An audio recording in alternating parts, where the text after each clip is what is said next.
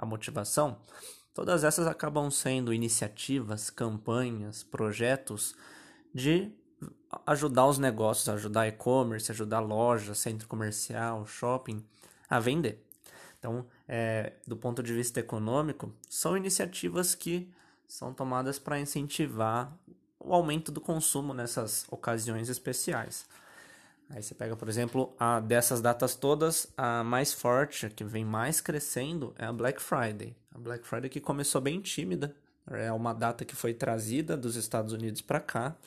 Inicialmente ela funcionava só com os e-commerces, aí hoje a gente vê de tudo. A gente vê banco tendo iniciativa de Black Friday, a gente vê os e-commerces mesmo, loja de carro, restaurante, tudo acaba fazendo alguma coisa nesse sentido. E aí, quando a gente pensa na Semana do Brasil, a motivação é, é basicamente nessa mesma ideia. Isso é um, incentivo para as pessoas consumirem nessa data, nessa semana, no caso, né? Então, é uma iniciativa que quem criou foi o próprio governo, motivado por dois aspectos que acho que vale a pena a gente é, destacar. O primeiro deles, o aspecto que a economia não está tão boa.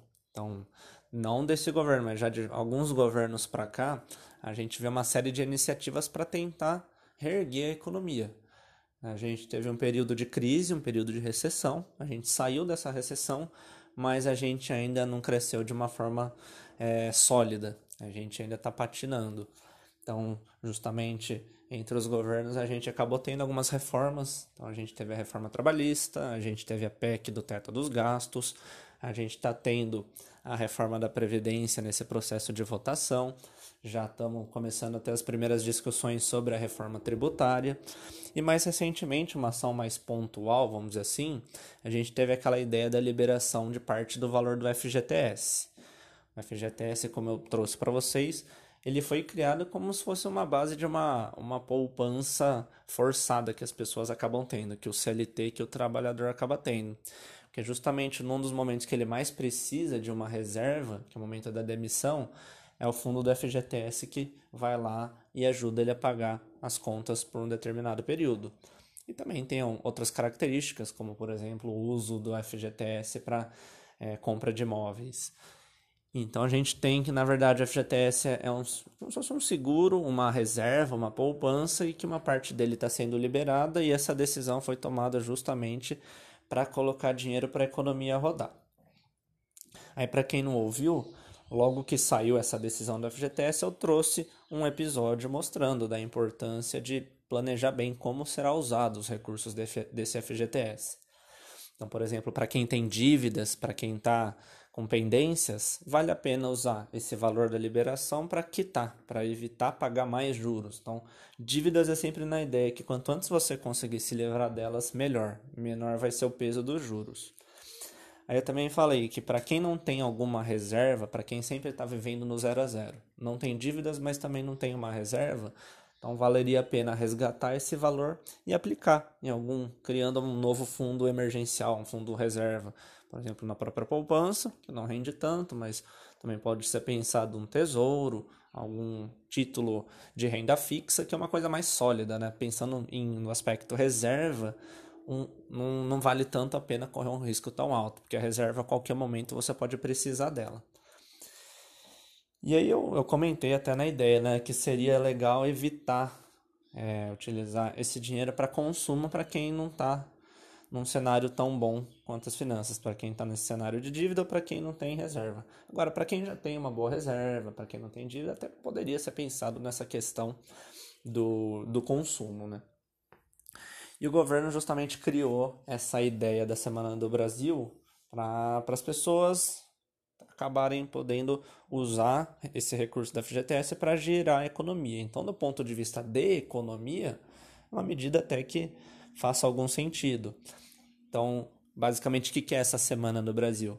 O, o governo criou um, um portal, chama brasil.gov.br barra Semana do Brasil, e lá as empresas, lojas, estabelecimentos se cadastram como é, iniciativas, né? como é, instituições que estão realizando alguma coisa em função dessa Semana do Brasil. Basicamente na ideia de lançar promoções, fazer campanhas especiais para esse evento, vamos dizer assim. Então até até hoje de manhã, a Semana do Brasil está começando hoje, né? Acho que é legal reforçar. Hoje é dia 6 de setembro e vai até o dia 15 de setembro. E até hoje de manhã, hoje início dessa Semana do Brasil, a gente tinha quase 5 mil empresas iniciativas cadastradas. Então você entra em vários sites, vários e-commerces, várias lojas físicas também, você vê lá.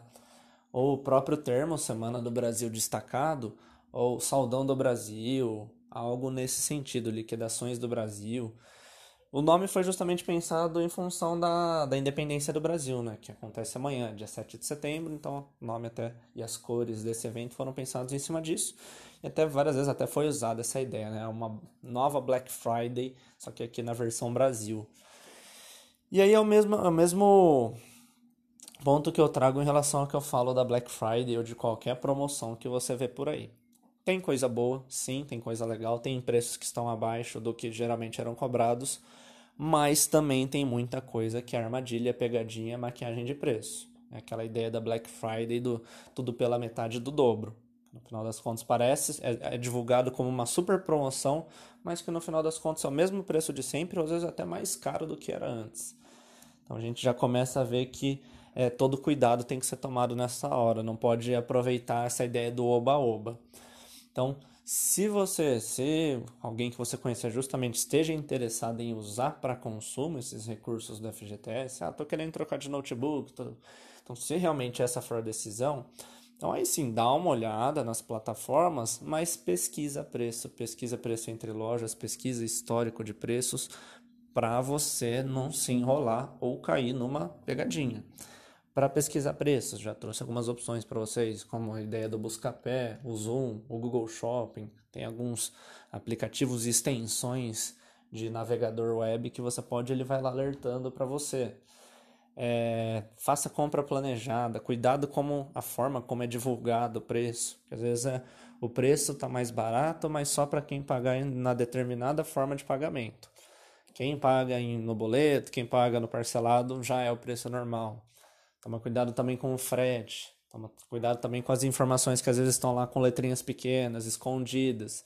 Então acho que na ideia, assim como qualquer outra promoção, qualquer outra data especial que tem essas campanhas, é importante ligar aquela ideia que eu trouxe para vocês do sistema 2 da psicologia econômica.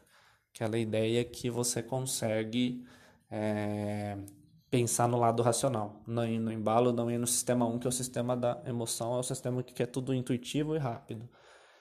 Então, super vale a pena pensar algo nesse sentido de se planejar, ver se realmente precisa e vendo que está assim com preço bom, com condições boas, aproveitar. Tomar cuidado, por exemplo, com aquela ideia de parcelado. Às vezes, ó, parcelado, parcela super pequenininha, só que juntando várias parcelas pode comprometer suas contas para os próximos meses. Então acho que é uma data nova, não sabemos se vai pegar, se vai surtir efeito, mas todo cuidado é necessário. Então é isso, pessoal. De, de, vamos dizer assim, o resumo, a moral dessa história toda é fazer o consumo consciente. Então, um abraço a todos e até o próximo episódio.